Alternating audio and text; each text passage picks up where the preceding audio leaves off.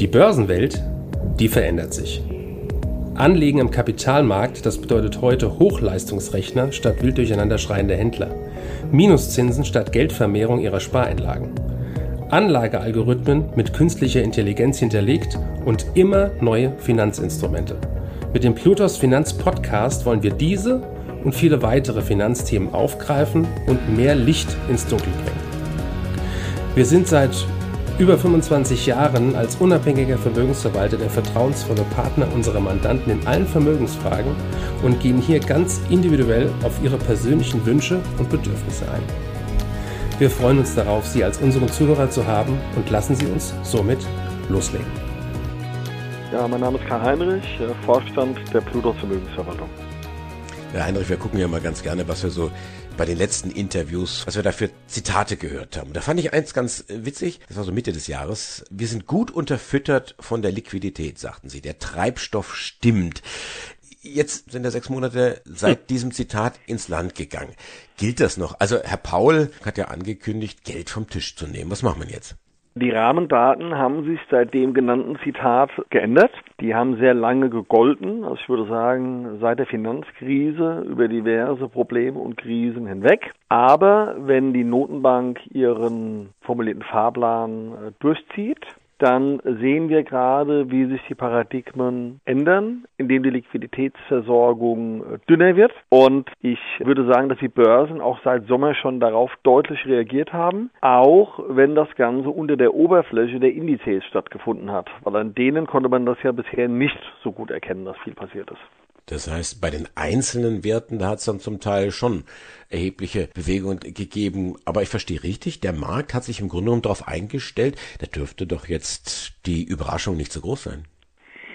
Na gut, ich denke, der Markt hat sich darauf eingestellt, auf die ersten Zitate oder die ersten Anmerkungen der Notenbank schon im letzten Jahr. Jetzt hat sich das ganze Jahr, man ist im Herbst letzten Jahres noch von zwei Zinserhöhungen ausgegangen. Zwischenzeitlich sind wir bei vier und einigen weiteren Maßnahmen, die die Notenbank ergreifen möchte, um die Inflation in den Griff zu bekommen. Ich denke, das Ganze ist in den USA auch zwischenzeitlich ein, ein politisches Thema, weil es da auch Druck auf die Regierung gibt, die wiederum den Druck an die Notenbank weitergibt. Aus meiner Sicht hat die amerikanische Notenbank äh, gepennt, einfach über einen längeren Zeitraum.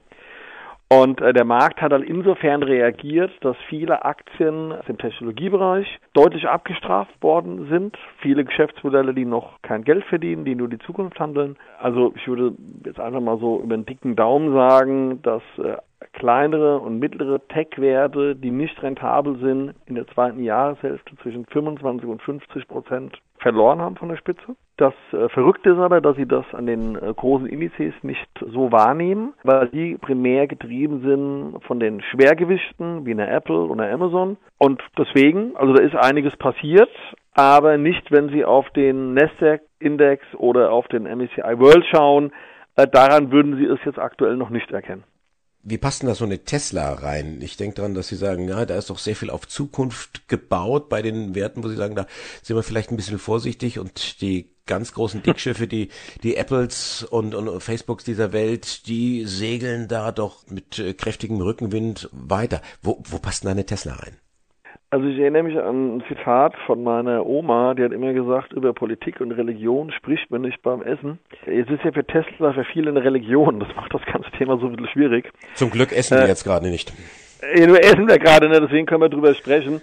Das ist wahnsinnig schwer zu sagen. Also rein von der Bewertungssicht her gehört eine Tesla auf jeden Fall zu den Unternehmen, die bei deutlich niedrigen Kursen sein müssten. Ich meine, es gibt ja nun auch seit Jahr und Tag äh, ganz viele Hedgefonds und Akteure, die auch auf der Short-Seite gegen die Aktie wetten. Das war bisher nicht von Erfolg gekrönt, das kann man klar sagen. Der Herr Musk ist ein äh, fantastischer Verkäufer offensichtlich. Also für einen Momentum-Trader ist das immer noch eine tolle Aktie. Ich persönlich, obwohl wir Trendfolgen sind, würde rein von der Bewertungsseite her die Aktie einfach nicht haben wollen weil es ist wahnsinnig äh, unkalkulierbar und ich glaube auch, äh, dass Tesla vom Geschäftsmodell her diesen First Mover Vorteil, den man ohne Zweifel hatte, dass die Aktie oder das Unternehmen diesen Vorteil gar nicht mehr hat, da die großen europäischen, insbesondere die deutschen Automobilhersteller, einiges unternommen haben, um ihren Nachteil ähm, ja praktisch aufzuholen und ja auch immer wieder Gerüchte äh, in den Markt kommen, dass von denen, die wir am Eingang genannt haben, wie beispielsweise so eine Apple oder auch jetzt, wenn man mal ganz woanders hinschauen möchte, so eine Sony an solchen Projekten arbeiten und da ist halt die Frage, ob äh, Tesla in Anführungsstrichen dann nicht von vielen Verfolgern irgendwann äh, doch erlegt wird und man hier auf realistische Bewertungen schauen muss, wenn die Fantasie rausgeht. Also deswegen wäre jetzt keine Aktie, in die ich investieren würde. Gehen wir nochmal gedanklich zurück zu den Notenbanken. Die Amerikaner legen jetzt also los. Erst zwei Erhöhungen, dann drei, jetzt vier, möglicherweise sogar fünf. Also da ist natürlich auch der Spekulation wieder Tür und Tor geöffnet. Die EZB, die bleibt doch irgendwo bei ihren Taschenspielertricks mit der lockeren Geldpolitik. Also linke Tasche, rechte Tasche. Das eine Programm fahren sie runter, das andere, da fahren sie wieder auf.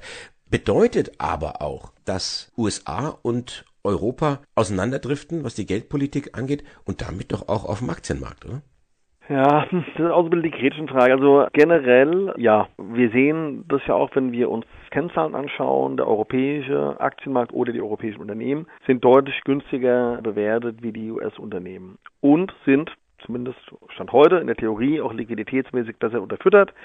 Bei den handelnden Personen, äh, die wir äh, bei der EZB haben, kann man auch nicht davon ausgehen, dass wir eine strengere Geldpolitik sehen. Also die Wahrscheinlichkeit ist eher klein. Und äh, ob man das dann Corona-Krisenaufbaufonds oder Klimafonds oder was für tolle Begriffe man alle dafür findet, im Prinzip ist es einfach, wir drucken äh, weiter Geld zumal in Europa das Problem noch deutlich größer ist wie in den USA. Wenn hier die Zinsen so stark steigen, geht es Licht aus. Also zumindest bei einigen unserer Nachbarn. Von da kann man schon davon ausgehen, dass die Geldpolitik lockerer bleibt in Europa. Das würde für einen starken Dollar sprechen. Ob wir dadurch eine bessere Entwicklung der Unternehmen sehen. Das kann man, glaube ich, müssen wir sich ja von der anderen Seite nähern. Ähm, wir haben einfach in Europa mehr Industrie wie Tech, so würde ich das jetzt einfach mal sagen. Wir haben dadurch bedingt eine niedrigere Bewertung, weil die hohe Bewertung in den USA kommt ja nun auch primär durch die Tech-Unternehmen. Von daher wäre es sozusagen ein Bewertungsplay Europa, verbunden mit einer wahrscheinlich besseren Liquidität. Aber in den letzten zwei Jahren hat das zumindest nicht geklappt.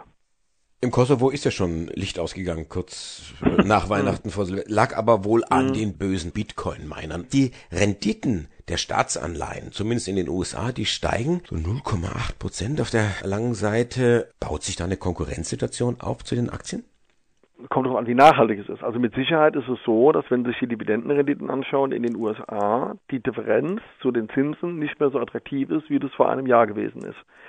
Ich denke, die entscheidende Frage, die sich stellt, ist, ob die FED diesmal durchzieht. Ich meine, wir haben das ja 2018 schon mal gesehen, äh, wo es dann zu dem, ich hätte fast gesagt, Weihnachtsmassaker an den Börsen äh, geführt hat und wo die FED dann zurückgerudert ist. Also ich denke schon, dass wir zumindest bis in den Herbst hinein, bis in, zum Jahresende hinein, wir sehen werden, dass die Zinsen steigen, dass die FED auch die Maßnahmen umsetzt. Das würde durchaus bedeuten, dass die Anleihen im Verhältnis attraktiver werden. Wobei ich jetzt trotzdem, muss ich ganz offen sagen, nicht dadurch zum Anleihenfan werden würde, weil auch äh, in so einem Szenario, wir haben jetzt von den Branchen gesprochen, die davon negativ betroffen sind, wo auch die Kurse runtergegangen sind, aber es gibt ja nun auch Gewinner in so einem Rahmen, also Branchen oder Unternehmen, die davon profitieren, dass wir eine Änderung des Rahmens sehen. Da glaube ich, gibt es gegenüber Anleihen schon noch sehr attraktive Alternativen auch weil selbst mit einem Zinsanstieg, selbst wenn der Zins auf 2% steigen würde, bei einer Inflation von 5 bis 7% in den USA, ist es irgendwie trotzdem nicht wirklich so ein gutes Geschäft real.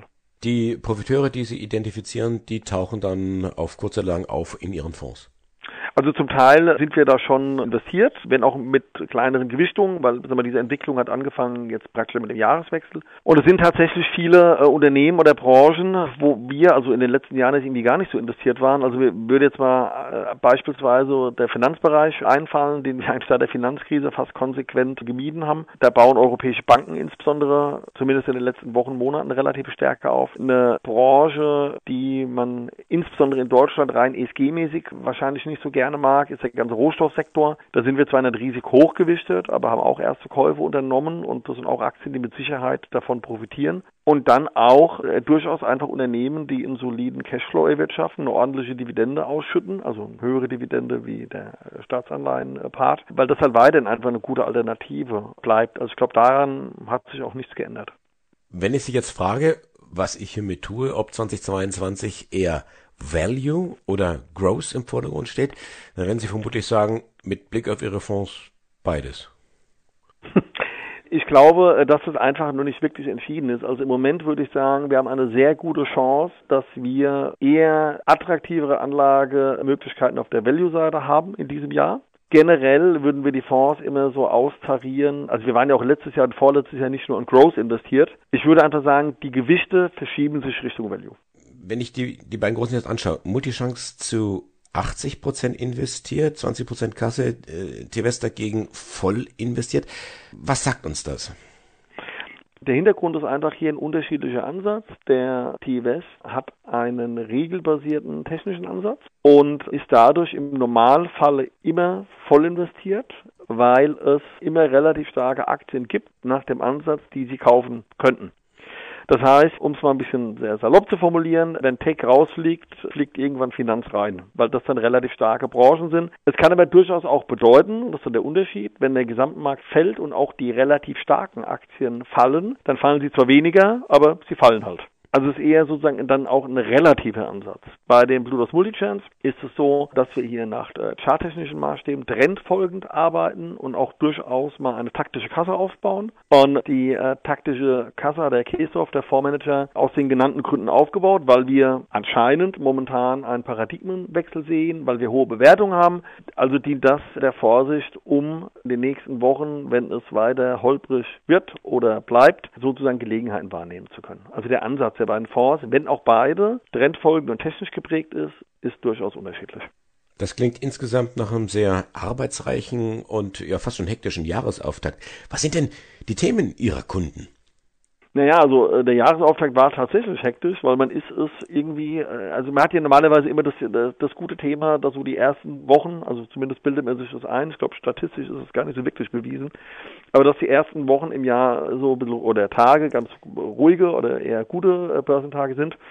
Und jetzt ist es halt schon so, wir haben ein sehr gutes Jahr 21 gehabt in den Fonds, auch in der Vermögensverwaltung. Durch die Umpositionierung ist man aber jetzt am Jahresanfang erstmal minimal im Minus, irgendwas zwischen 1 und 4 Prozent.